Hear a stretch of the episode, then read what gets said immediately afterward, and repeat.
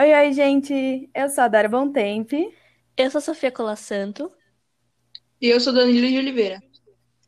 E estamos aqui para trazer para a roda um tema muito interessante. Fala aí pra gente qual que é o tema, Sofia. Hoje a gente vai falar sobre o Cone Sul e ele libertador José de São Martim.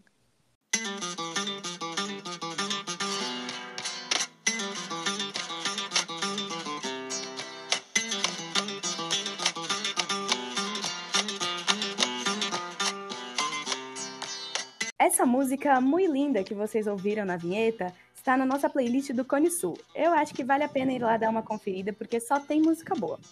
É, o link vai estar aqui na descrição. Então. Quando a gente foi fazer esse trabalho, ninguém tinha ideia do que se tratava. É, a gente falou, nossa, Cone Sul? Que diabo é isso? Então fomos pesquisar, né? É, o Cone Sul, Sofia, é uma sub-região da América Latina composta por três países principais: a Argentina, o Peru e o Chile. É, mas também, dependendo do ponto de vista, podem ser incluídos o Paraguai, que o Paraguai às vezes é incluído por conta da sua localização geográfica e dos aspectos históricos, e, mas pode ser excluída por questões econômicas. E o Brasil também, às vezes, é considerada como parte do Cone Sul, mas só por conceitos mais abrangentes. E vocês sabiam que o nome Cone Sul se origina do formato de cone que forma esse conjunto de países no mapa. E considerando os principais países, essa sub-região tem uma área de 4.821.950 km quadrados, com uma população absoluta de 95,21 milhões. Caraca, tem muita gente. Pois e também é. tem muita área, tipo, é muito grande. Cinco países, né, formam uma área gigante. E a língua principal da região é o espanhol. A, a religião predominante também é católica mesmo, e as moedas são o peso argentino e o peso chileno, que são as mais é, conhecidas, e também tem uma moeda que chama Novo Sol. Que é a moeda do Peru, para quem não sabe. Bom, gente, é, essas as independências dos países do Cone Sul, elas não surgem do nada, né? Ninguém acorda um dia lá no Peru e fala assim, ah, gente, hoje eu quero me livrar da coroa espanhola, quero ser livre.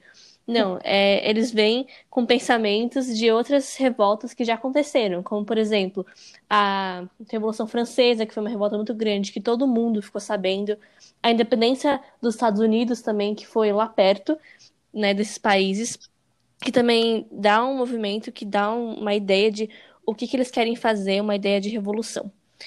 Então, é, e nesse período, lá na Europa, lá na França, estavam acontecendo as guerras napoleônicas, né, que foram entre 1799 e 1815, que quando a França, liderada por Napoleão, invadiu vários países do leste europeu, principalmente, é, e um deles, né, no caso, foi a Espanha que então o rei que se tornou a partir disso foi o José Bonaparte, que é irmão do Napoleão.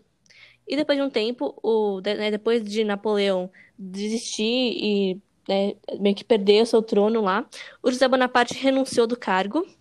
Então o controle da, da Espanha ficou meio sem ninguém controlando lá. E até surgiu um novo rei, e né, tomar consciência das coisas, demorou um pouco até que eles ligassem, começassem a parar para prestar atenção nas colônias. Isso fez com que o movimento tomasse mais força, já que o reino não estava prestando tanta atenção. Então fez com que, com que os crioulos, os homens ricos e brancos que nasceram na América Latina, é, tomassem força em seus movimentos para a independência dos países do Cone Sul. É, a, primeira independência, a primeira independência desses países do Cone Sul foi há exatos 100, é, 201 anos, no dia 9 de julho de 1816, na cidade de São Miguel de Tucumã. É, foi declarada a independência da Argentina, que marcou o fim do domínio espanhol sobre, é, sobre uma de suas antigas colônias. É, em Buenos Aires, diversos intelectuais e homens de aristocracia local começou a considerar que podia ser interessante a posse de integrantes dos Bourbon. Essa chance chegou no dia 18 de maio de 1810, quando o navio atracou em Buenos Aires com a notícia, é, com a notícia que junta da Sevilha, junta da Sevilha havia caído. Os portenhos de maior autoridade é, influência reuniram-se às pressas para decidir o que, que eles fariam. É, já que os países que eles comanda que comandava, aqui era a Espanha, não era mais independente, que estava sob o domínio francês. No dia 25 de maio de 1810, a data que será lembrada como ponto de culminante da Revolução de Maio, é, uma junta do, do governo foi constituída no Cambildo, o edifício das autoridades civis da cidade. No entanto, a primeira junta, construída basicamente por pessoas nascidas na, na colônia, governava em nome do rei Fernando VII, é, mas a independência da Argentina, é, isso é, das Províncias Unidas do Rio da Prata, só foi formalmente proclamada no dia 9 de julho de 1816. E por esse motivo, as datas repetidas nos nomes das ruas e das avenidas de todo o país são o 25 de maio, dia do início do processo que levaria incidentalmente à independência, e 9 de julho, o dia da independência de, em si.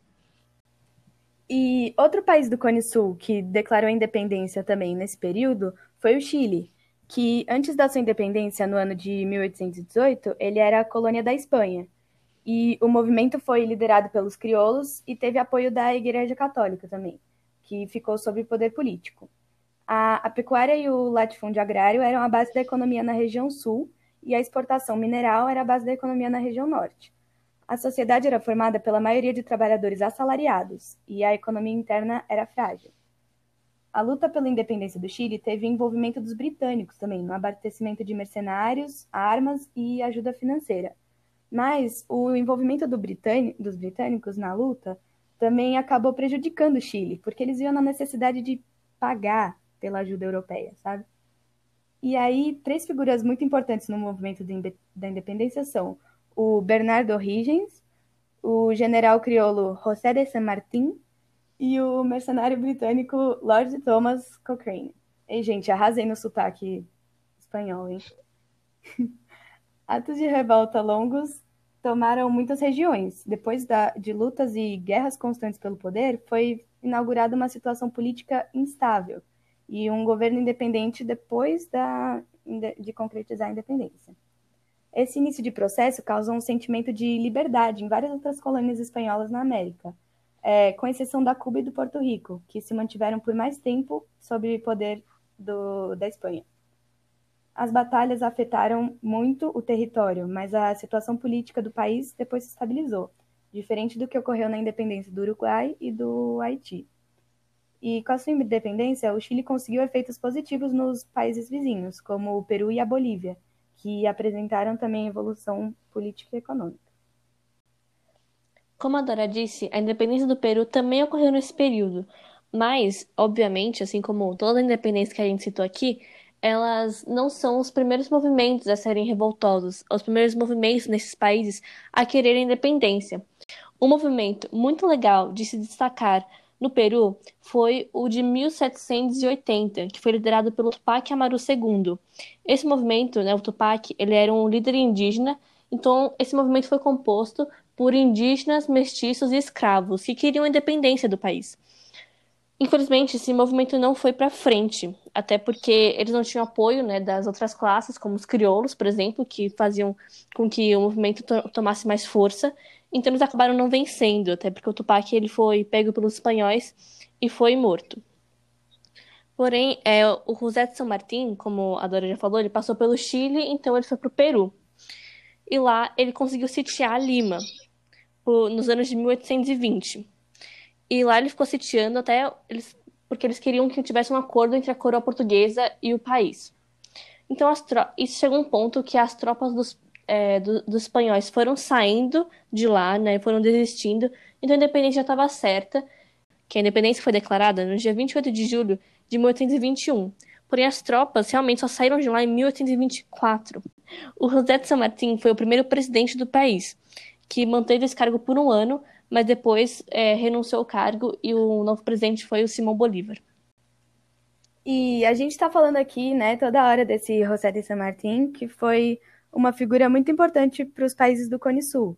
É, ele foi um militar argentino e, como a gente já disse antes, né, ele foi líder dos movimentos pela independência do Chile e do Peru contra o domínio espanhol. E aos 20 anos, ele participou de muitas ações bélicas contra os franceses, o que lhe valeram a promoção a capitão de infantaria em 1804. E depois ele foi trabalhar como comandante de regimento em Sagunto, mas ele não aceitou, porque depois ele pediu é, permissão para ir para Lima, que era né, capital do vice-reino do Peru. Em março de 1812, ele retornou para a Argentina para se juntar aos movimentos pela independência, dando início à luta de libertação nacional, que conseguiu assegurar com a vitória de São Lourenço em 1813. Aí, convencido de que a independência das Províncias Unidas do Rio da Prata não seria possível enquanto os realistas controlassem o Peru, o seu Martim elaborou um plano, plano diabólico para chegar às terras peruanas por mar através do Chile. E aí ele se estabeleceu na capital, Mendoza, que era um ponto estratégico das rotas andinas até o Chile e o Peru, e organizou um exército com o apoio de Bernardo O'Higgins, que a gente também já falou dele que era o comandante das tropas chilenas. San Martín e O'Higgins defenderam a independência das Províncias Unidas da América do Sul e foram designados pelo governo de Buenos Aires do Exército Andino. E, além de tudo isso, continuava pendente a situação do porto de Guayaquil, que San Martín pretendia incorporar ao Peru, mas que fora anexado à República da Grande Colômbia, uma confederação formada por Colômbia, Equador, Venezuela e formava em 1819 por Simão Bolívar. Em junho de 1822, San Martín e Simão Bolívar realizaram um encontro em Guayaquil para debaterem a forma de governo dos novos estados e a posse de Guayaquil pela Grande Colômbia ou pelo Peru, para evitar confronto entre os seus seguidores. E o conteúdo exato do encontro foi objetivo de várias polêmicas, porque depois do encontro, San Martín voltou para Lima, onde, em 20 de setembro do mesmo ano, ele ficou doente e decepcionado com a crescente oposição do governo. E aí ele renunciou ao cargo de protetor. Com as colonizações da América, a gente sabe que houve um grande genocídio indígena, né, da, da população indígena né, no continente inteiro. Mas também não pensem que por causa da independência, esse genocídio, a exploração do trabalho indígena acabou, né? Independência não é igual à liberdade de muitos povos, né? Então, por exemplo, a escravidão também continuou depois da independência de alguns países. Então, os, os indígenas continuaram é, sendo explorados, principalmente para trabalhar no Rio da Prata, e também os indígenas não pensam que eles ficavam tranquilos com, com isso, né? Ai, não, tudo bem, está sendo explorado, também as nossas terras são colônias, né? Não, eles também hum, queriam independência, como a gente falou. Então, obviamente, eles estavam de acordo com isso. Eles não queriam ser colônias, né? A terra deles não queriam ser colônias. Eles, e mesmo com independência, eles não queriam ser mais explorados. Então, assim, houve revolta, até como a gente falou do Tupac, que também se revoltou contra a sua terra ser colônia, mas que eles não seguiam em frente, porque os, as grandes pessoas que davam força né, e forma para esses movimentos, eles não apoiavam, né? Então, por exemplo, os crioulos, esses homens brancos e ricos que nasceram na América Latina, eles não apoiavam os movimentos dessas minorias, então por isso que elas não tiveram força para continuar e para serem executadas. Uma revolta muito importante também que é, que deu certo, né, é a revolta do Haiti, né, a Revolução do Haiti, que foi feita por escravos, né, importante citar, que foi uma independência bem, uma revolta bem legal de se contar, porque ela deu certo, né, ela foi efetiva. E um povo indígena legal de citar é os Mapuches, que eles é, são, são um povo indígena que é, predomina no Chile, no sul da Argentina, que eles é, ocuparam lá e eles ainda resistiram. Né? Então, eles resistiram à, à, colonização e à independência desses países e todos esses processos. E até hoje eles ainda continuam ocupando esse espaço, não tanto quanto antes, né? Muitos espaços deles é, foram os colônios, né? É, tipo, expulsaram eles das suas terras, mas eles ainda têm uma ocupação de terra e até hoje eles se revoltam é, procurando seus direitos. Né? Então, há vários protestos deles nas ruas do Chile e do Peru procurando é, seus direitos e sua liberdade. Depois de suas independências, Argentina e Chile protagonizaram, no final do século XIX, uma efetiva corrida armamentista, colocando em risco a paz da região do Cone Sul da América. Essa corrida armamentista está diretamente vinculada à questão fronteiriça entre os dois países. logo após a emancipação político-administrativa, começou a discussão sobre a linha fronteiriça que separava os respectivos territórios. Em 1850, a questão fronteiriça se intensificou com a ocupação da região da Patagônia. Um tratado de limites em 1881 pareceu amenizar a situação, mas no último lustro do século, do século a tensão entre os dois países foi potencializada novamente com a questão, é, com a chamada da questão da Pauna Atacama, fazendo os dois países se aventurar na, na, na compra de armamentos. A corrida armamentista somente foi encerrada em 1902, quando os dois países assinaram os acordos que ficaram conhecidos como os Pactos de Maio. Hoje em dia, os países do Cone Sul são países emergentes que estão em busca de desenvolvimento econômico. Para isso, a gente sabe que precisam, se, que precisam de grandes parceiros comerciais.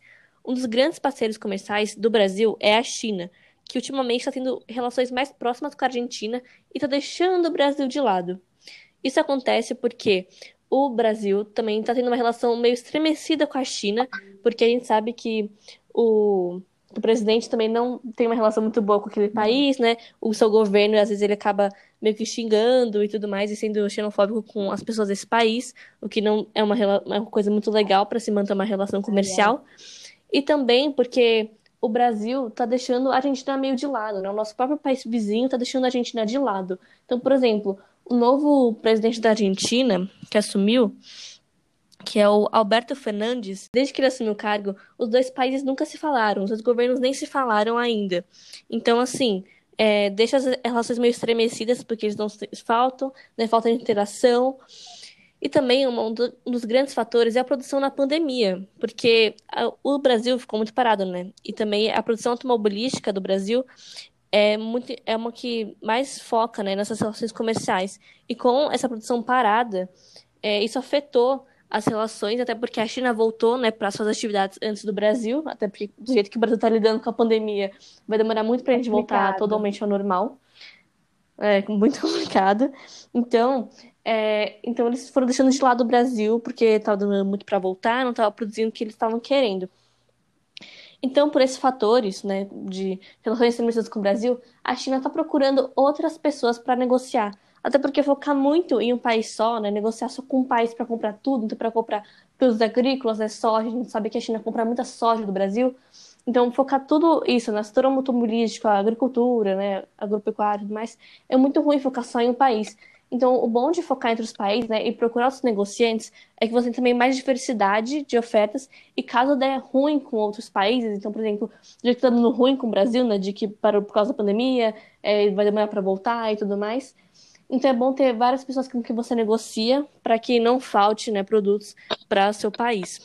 As relações da China e da Argentina vão muito além de exportação. Eles também, a China instalou uma base espacial na Argentina, para que os dois países em conjunto façam pesquisas, né? Então essa relação está indo muito além, já eles estão ficando best friends forever. e muitos especialistas dizem que essa é só uma fase, e quando tudo voltar ao normal, né, o normal que a gente conhecia antes da pandemia, essas relações vão voltar tudo ao normal, que a China vai voltar a comprar muito Brasil, a Argentina né? vai continuar ficando meio de lado, e que isso nunca vai ter acontecido. Mas, né, vamos ver até lá. Eu acho que é talvez um pouco difícil, porque, bom, Vamos ver. O governo acho que não vai mudar ainda muita coisa, não. É, e bom, gente, foi isso o nosso assunto de hoje. É, espero que vocês tenham gostado. E é isso. é isso, gente. Um beijo. tchau. tchau. tchau.